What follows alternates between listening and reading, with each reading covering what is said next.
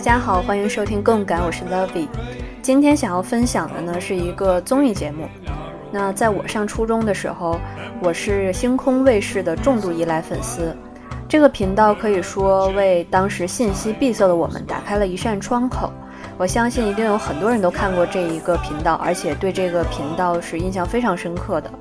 那在当时呢，它不仅会及时的播放来自日本、韩国、美国、台湾的这些电视剧、电影，还有大量的动漫。那与此同时呢，还有非常多的台湾综艺节目。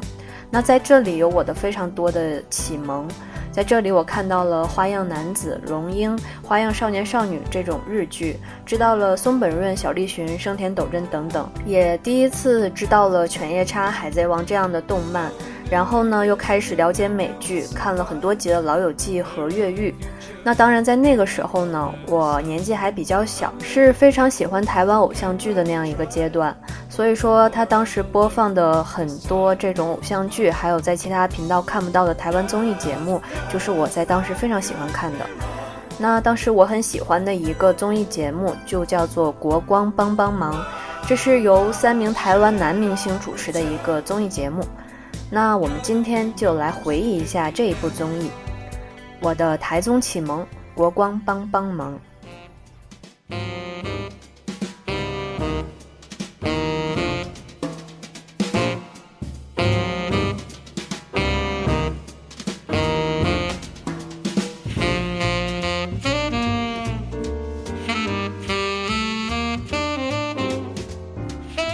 我早期所观看的台湾综艺节目当中呢，有《康熙来了》《国光帮帮忙》《麻辣天后宫》《模范棒棒糖》《我爱黑社会》还有《冒险王》等等，大多数都是从星空卫视看到的。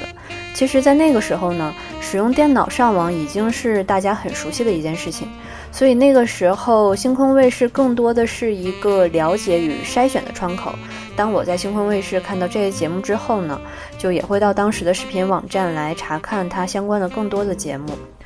那在这些众多的节目当中呢，我最喜欢的就是《国光帮帮忙》。其实，在当时看呢，这并不是一个适合青少年的节目，因为它很多时候是一种比较适合成熟男性的、有一点闲适的节目。那在从前的时候呢，我就一直想要分享一下自己刚刚去看。台湾综艺的那一段时间，那国光帮帮忙在这其中呢，也是被早早列入了计划的。虽然说有想过早晚会去做一下，但是并没有想到会是以今天这样的一个契机来做。因为之所以想起做这个节目，并不是一个非常愉悦的出发点。因为前几天的时候呢，看到了一条新闻。相信大家也应该都看到了这个非常负面、让人很心痛的新闻。他说的是一名十八岁的男孩在美国因为涉嫌策划枪击学校被美国警方抓捕，可以说是人生的大好前途已经灰暗了。那这个男孩就是国光帮帮忙主持之一孙鹏的独生子。当时我在看到的时候，其实是很惊讶的，同时心里也很难过。因为这些文章当中也用并不客气的口吻去批评了这个男孩的父母二人。那我们先把这段故事放下，就来看一看这个综艺节目。这个节目的来历还是有一个故事的，就是它其实是脱胎于《康熙来了》的一档节目。那么最早在零四年的时候，有一个叫做妥宗华的男演员上了《康熙来了》这个节目。那他那一期叫做《妥宗华的秘密花园》，分享了一些关于他拍戏，还有一些别的趣事。那在这一集节目当中呢，就让大家知道了国光帮这一个事情。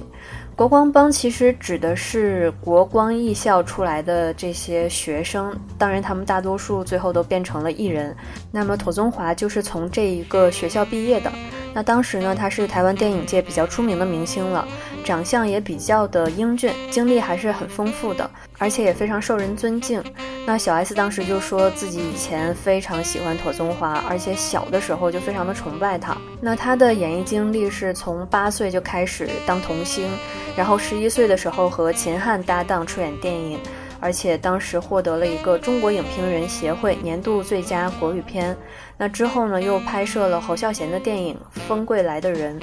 也获得了非常多的奖项。那到了八七年的时候，他拍摄的电影《报告班长》在当时的台湾是广泛的受到观众的喜爱的。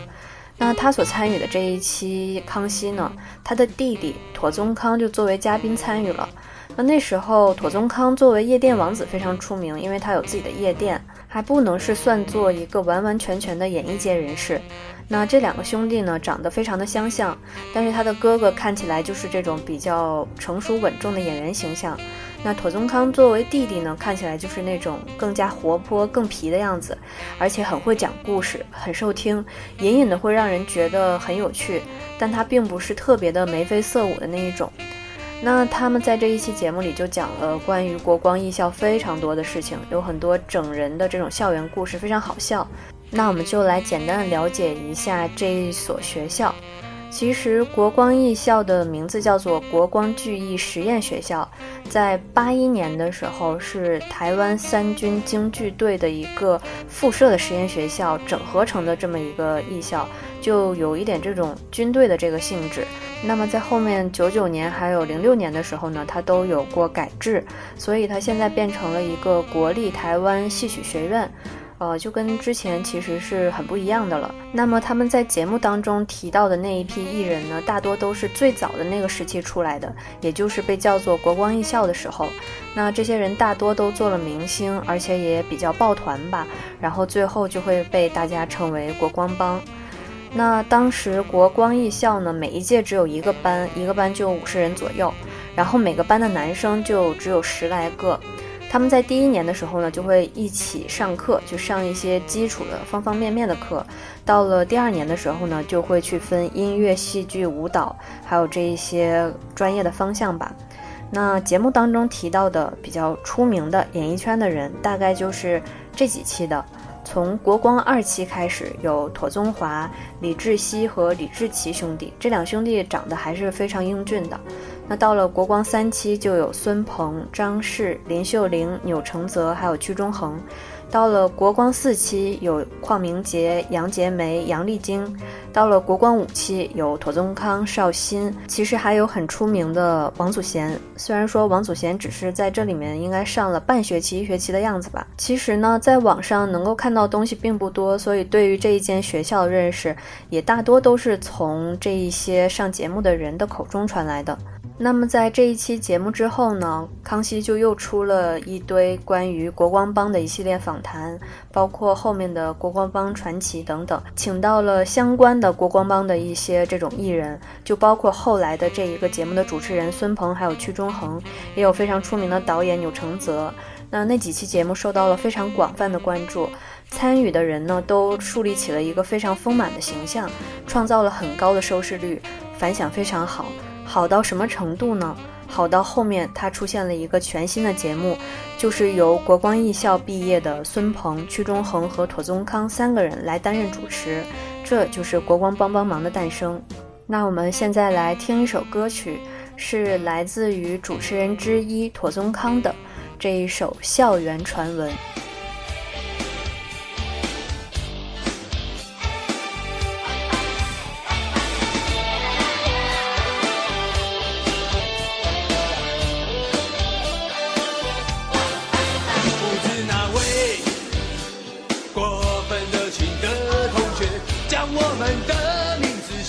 上面不高的位置，让全校都看得见，班上的女同学昨天在东区的舞厅出现，许多的男孩都围在身边。这样的消息很快就在学校里传遍，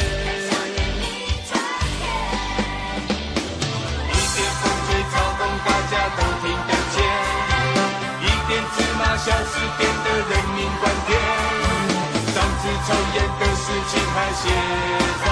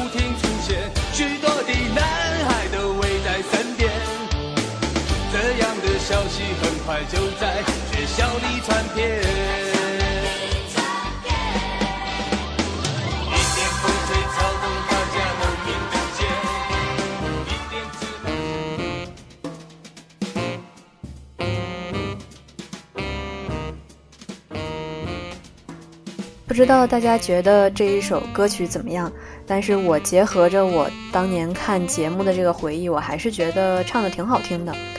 那国光帮帮忙呢？它其实就是一个谈话节目。这个节目呢，会请很多的嘉宾，不仅有通告艺人，也有当时很火的这些歌手啊、演员什么的。那包括王力宏、S.H.E、蔡依林、呃一八三 Club、五五六六等等，在那个时候非常不错的一些艺人都上过这个节目，呃，是一个那个时候很火的聊天类的节目。那它的布景呢，空间其实是非常小的，三个主持站在画面的左侧，有三个高脚椅那样的一个布置，那对面就是一个沙发，往往就是坐着上节目的艺人。这个沙发其实都很小，就大概只能坐三个人这样子。那他们就是在这样一个非常有限的空间里面去聊天。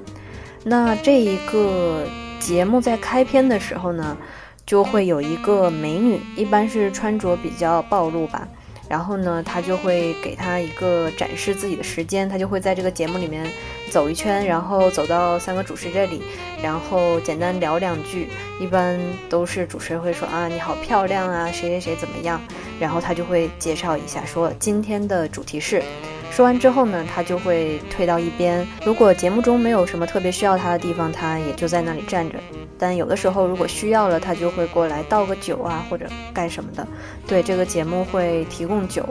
就是一个比较面对成人的这么一个感觉的节目吧。那这一个节目的主持人呢，就是我们刚才说过的孙鹏、妥宗康跟屈中恒。那首先介绍一下妥宗康。他其实就是这个非常出名的演员妥宗华的弟弟嘛。那他一开始呢，就是开夜店的，有自己的这种小产业嘛。当他后来进军艺能界的时候，就有很多人说他是艺能界的奇才，很会去主持节目。但是基本上他发光发热还是在这个国光帮帮忙里面。他在这个里面就是担任这种主 key 的角色，负责整体的谈话。那当然有的时候就是他跟孙鹏两个人在互相配合，那时而搞笑，时而又很稳重。可能是因为他有这种开夜店的这个经历，就非常有社会人的这种感觉，还是很能够 hold 住场面的，而且很会说话，啊，懂得低头，懂得去接话，而且喜欢他的女生特别多。虽然他在很多时候会去扮演一个很好色的形象。那孙鹏呢？他是这三个人当中就是辈分最大的，在学校里面，他作为学长。因为国光艺校在当时就是给人的印象是一个这种辈分非常严格的学校，很注重这种所谓的伦理吧，所以他作为学长呢，在学校的时候就虐过很多人。那在节目里面，他也是一个这种大哥的这样一个地位。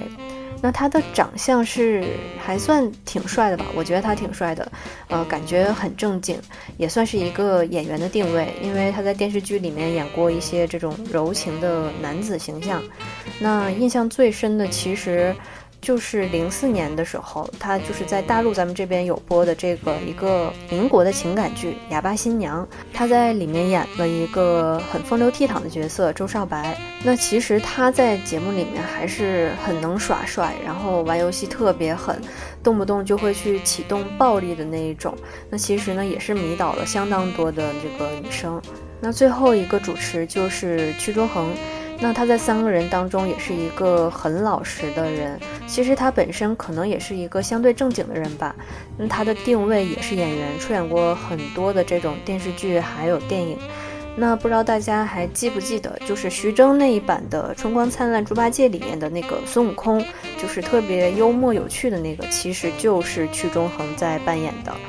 那他在节目当中常常就会被其他两个主持人去欺负，会被嘲笑，但有的时候也会爆发。他的这个老好人人设吧，也是很有意思的一个点。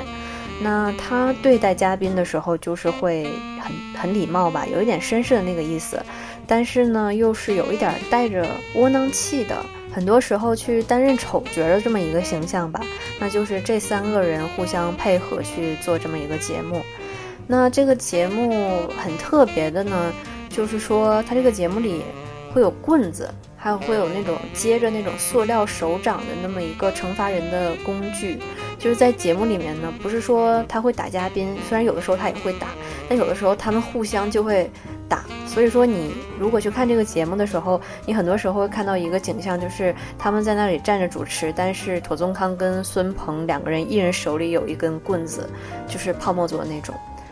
那其实当时我看这个节目，它就有一种老爷们儿胡说八道的感觉吧。虽然很多时候很幼稚、很荒唐，但是也有这种男人很有风度、很绅士的一面。他可能没有那么多体面的东西，甚至是会把一些拿不上台面的事情拿出来搞笑，不显得那么高级，但是他的确就会让你去笑。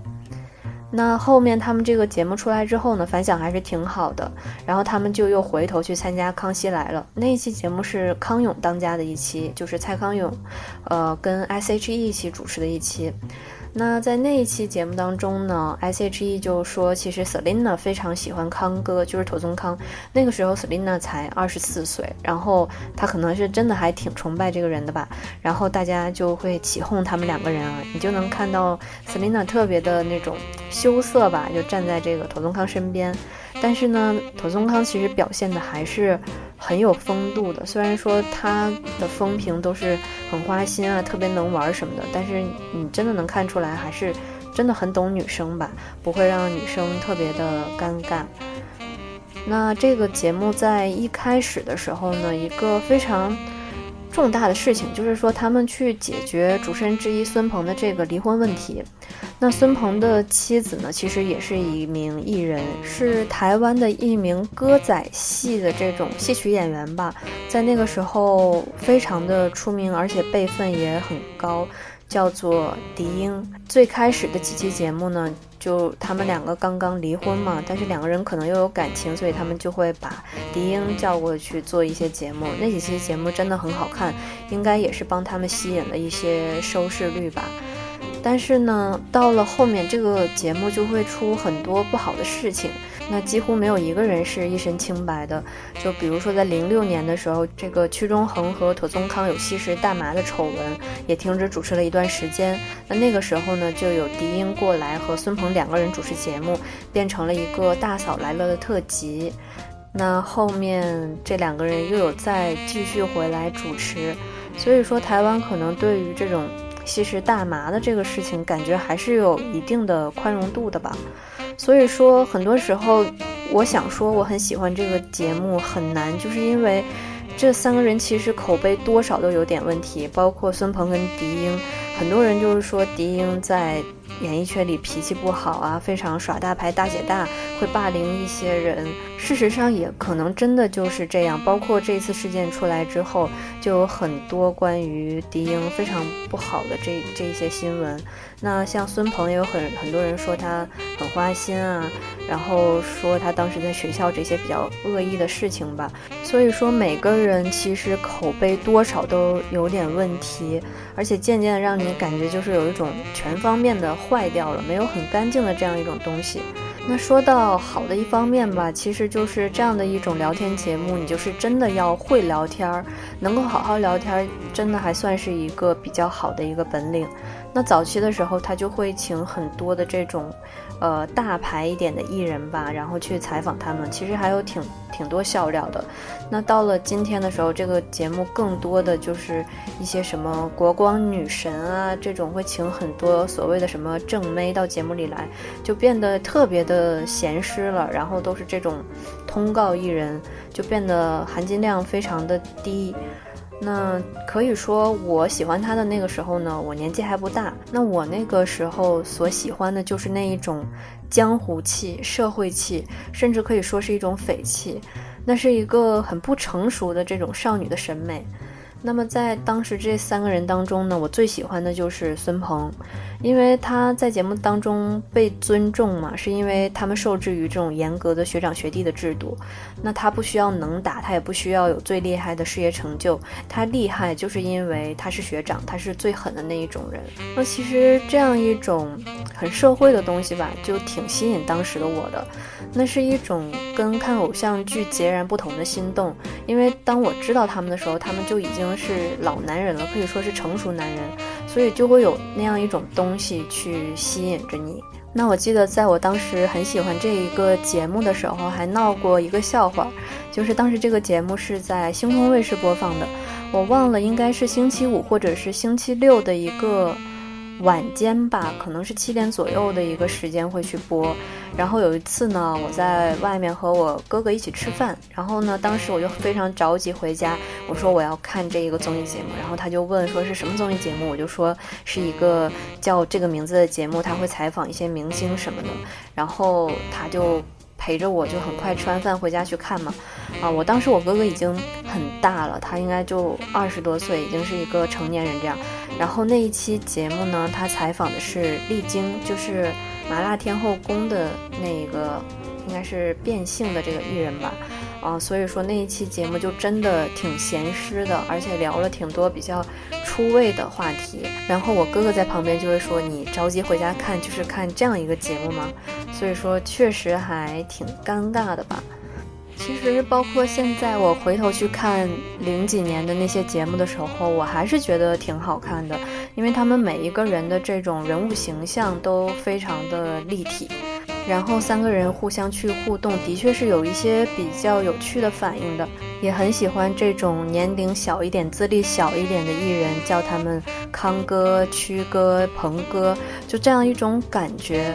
我有的时候我在想，我那个时候为什么会喜欢这个节目？可能一方面就是因为年龄比较小，有一种新奇；那可能另外一方面呢，就是感觉这个节目很有市井气。虽然说这三个主持人是明星是艺人，但是很多时候你又觉得他们就是很普通的生活中的这样一种不是很成功的这种男人，他们这种生活的乱七八糟，你在节目中都能看到，还有他们一些情绪的失控，或者说可以把它看成是一种不一样的真实吧。那我们现在听一首歌曲。那这首歌曲是来自一个台湾的情景喜剧《住左边住右边》。那这一部剧也是当时在星空卫视播放过的，而且屈中恒和孙鹏都有客串过。那这首歌我记得是这个电视剧的一个片头曲，叫做《甜蜜的家》，非常好听。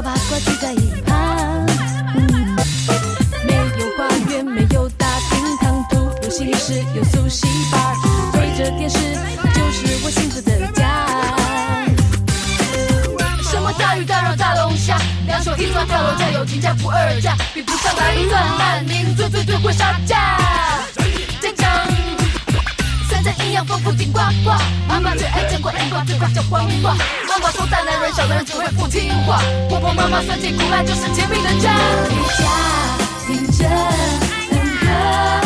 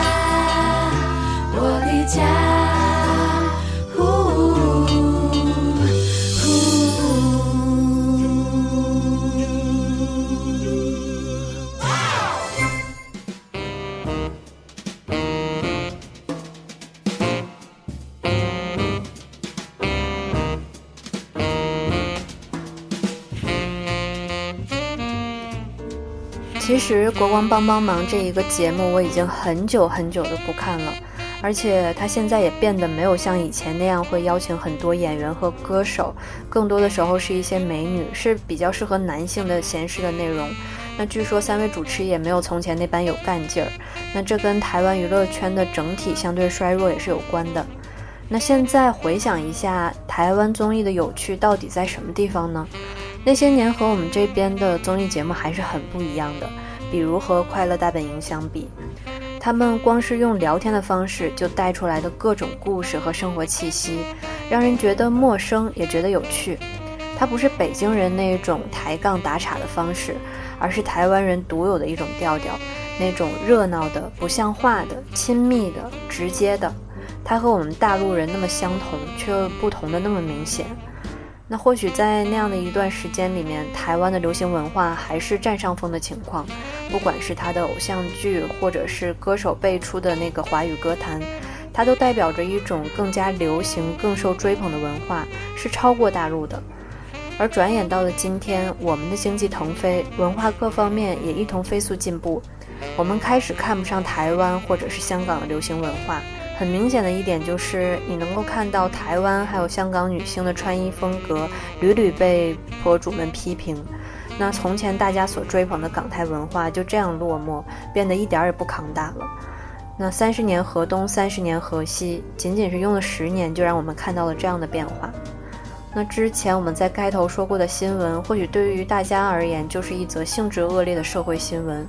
而这的确是需要警醒大家的，而且我也觉得这真的是非常危险的一件事情，也并不否认他的父母在教育的过程中背着巨大的责任，这是要再一次强调的。那我当时看到的这种新闻，很多就是写成台湾女星殴打蓝洁瑛，老公攻击警察，儿子如今也变成恐怖分子，就这样一种比较吸睛，然后也确实很恶意的标题。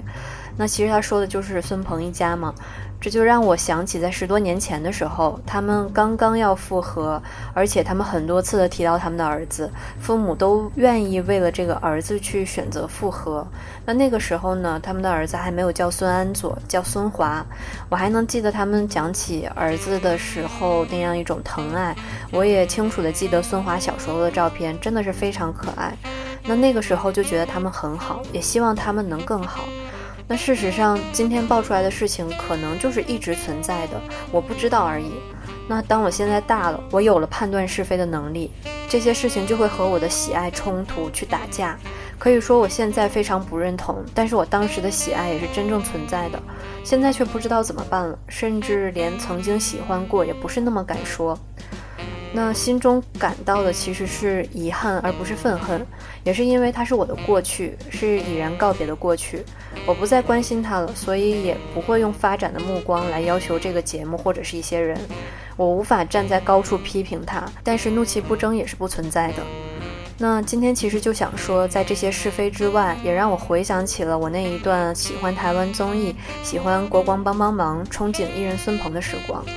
那永远记得康哥在节目里常常会去喊的那一句“干什么东西了”，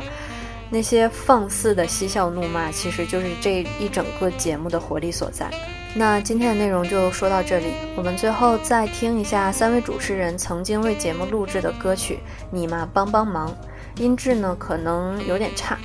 那我们就下期再见。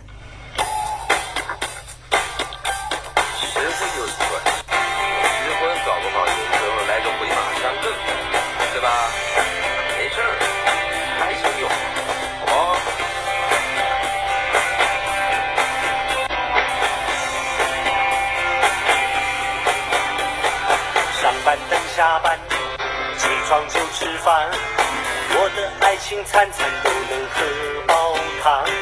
黄金单身汉，情事比人强，寂寞夜晚谁来陪我泡个汤？爱对我来讲，总有点遗憾，想要淡忘却找不到孟婆汤。爱情不在场，